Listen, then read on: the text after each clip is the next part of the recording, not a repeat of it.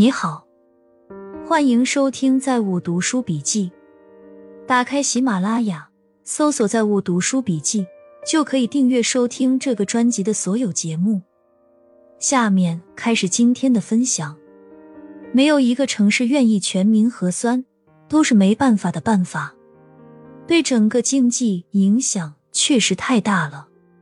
昨天我车限号，我本想着七点之前出门，结果车被挡住出不来，只好打车。上车后，司机说他等了四十多分钟，才等来了我这一单。疫情对医院的影响是非常大的，可治可不治的都不治了，医院效益下降的厉害。分享一些我刷 TikTok 的感触。虽然墙一直在，但是抖音和 TikTok 的区别让我对墙的存在的感受特别大。第一个原因是因为这两个软件本是同根生，却因为环境不同生长出不同的样貌。我并不认为 TikTok 上的视频有太多营养。第二个原因是短视频软件的特性，只要一打开 TikTok，都不用像 Google 那样还需要自己去搜索。来自全世界的人的生活就一个接一个的扑面而来，可以在 TikTok 上看到世界各地的人去比较不同文化之间的差异，比如各国口音、各国人性格不同之类的，就类似我们在抖音上经常看到比较中国南北方的差异，玩各个省份之间的口音的梗之类的。本质上虽然是一样的，但是我们比来比去就是那几个口音，我们的视野里没有其他的国家。仿佛世界上就只有中国人。虽然我们不去看别的国家，自己人只和自己人玩就可以很幸福了。但是，毕竟现在是二零二二年了，科技这么发达了，我们生活富足，却还和曾经一样闭塞，并且人们甚至都开始排斥外国文化，这让我感觉很惋惜。有人发韩国人吃拌饭的视频。评论里就会嘲讽韩国人吃的寒酸，好像自己没吃过大葱蘸酱、大米粥配咸菜一样。有人发日本花魁的视频，评论中就会有人说卖淫的还装神弄鬼的。这样的例子太多了，我相信大家都见过不少。我们在见到不同的文化时，第一时间不是好奇，而是在毫不了解的情况下鄙视。还有相当一部分人利用国人这种心态，故意拍摄丑化其他国家文化和人民的视频，来让他们的文化自信高潮，从而博得关注、获得流量。例子很多，比如在非洲的那个什么盐稿里头、鸡蛋睾里头的那个。国人对辱华很敏感，但我们自己又在疯狂歧视其他国家种族的人，和我在 TikTok 中看到的。各国人分享自己的语言、美食、穿搭等等，所传达出的友善的文化交流的氛围太不一样了。除此之外，我们虽然是强国大国，但是我们普通人的生活在国际视野中消失了。大众发的东西外国人看不到，中国对于外国人来说更像是一个符号。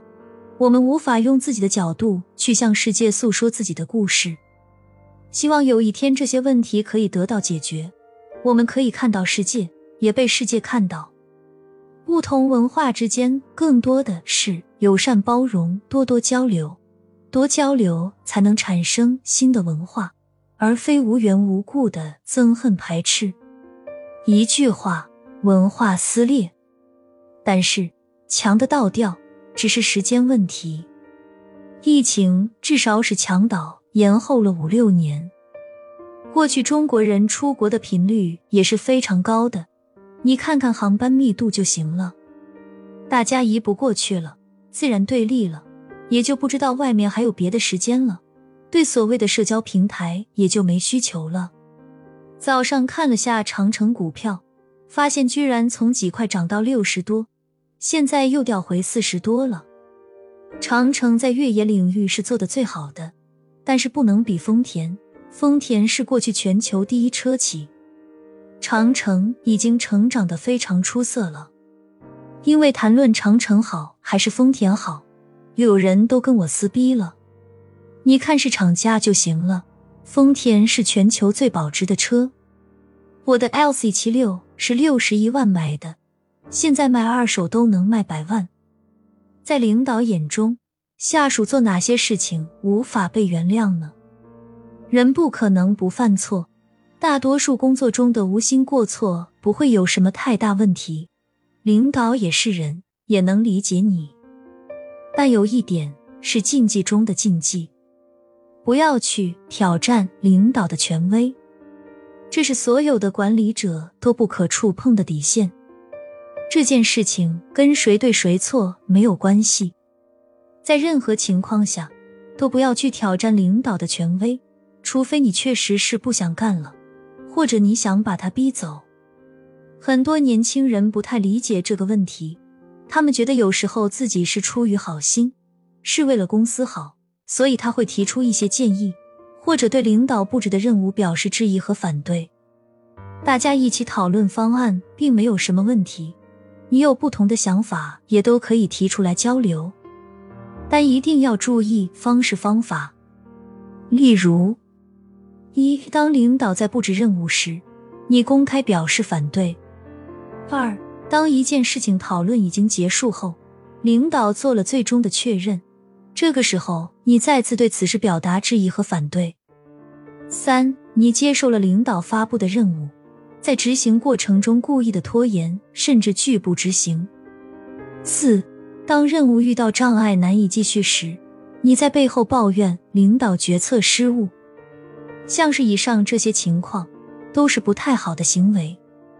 即使事后证明你是正确的。但领导站在他的立场上，也必须要对你进行处理。不要觉得说是不是当领导的人都很腹黑，总是想要去算计别人，不能听到别人对他的半点质疑。这样的理解过于片面。在任何的集体组织，作为领导者，他必须要去维护自身的权威性，否则他很难带领这支队伍高效的运转。而站在整个公司的角度，高层也绝不会欢迎在公司内部形成下属去挑战上司权威的习惯，因为这样做会打乱整个组织内部的运行方式，降低组织的运行效率，会极大的丧失战斗力。所以，像是军队这样对执行力有高度要求的组织，下级对上级的服从就是绝对无条件的。站在旁观者的角度。我们可能会觉得这样不一定很合理、公平，但就整体组织的运行效率来讲，这样做是最好的方式。所以，如果大家在工作过程中想提出自己的想法和建议，你可以私下里和上司单独去沟通，大家可以面对面的交流想法，而不要在公开场合质疑、反对或诋毁你的上司，这是不职业的表现。如果你觉得你的上司确实不够出色，你也很难从这份工作当中学到更多的东西，那么你可以选择等待。通常水平太差的领导很难在管理岗位上待很久或跳槽。知识跟资讯是值钱的，别人的经验、时间以及人家在自己专长的领域得出的新知识是值钱的。我们在获取时应该适当的为之付费。但貌似很多人没有意识到这件事的重要性。现实是，很多非常有价值的资讯跟知识，你已经免费接触不到了。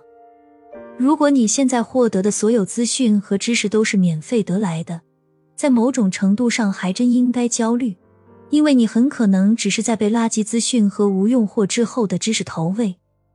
除去极少数检索和调研能力极强。并且相当有自制力的人，绝大多数人都会陷入被免费资讯不断投喂的陷阱，而且不自知，越吃越起劲，觉得自己是在学习。不论墙内墙外，不论你看的是 B 站、抖音还是油管、推特，如果你只是在看免费的资讯，那么以上道理都适用。只要你获得资讯的渠道是靠流量养着的。那这些渠道输出的内容必然会以讨好受众和服务广告商为主，然后被大数据和算法驱动，不断用包装的好像挺有营养的垃圾资讯来投喂你，浪费掉你的大部分时间。我们都想成为别人眼中优秀的人，且受惯性思维的影响，觉得优秀就是什么都做得好，从来不出错。实际在职场中，这样的人是不存在的。比起优秀，我们应当优先培养自己的勇气，有勇气表现自己，有勇气在犯错之后改正，我们才能慢慢成为优秀的人。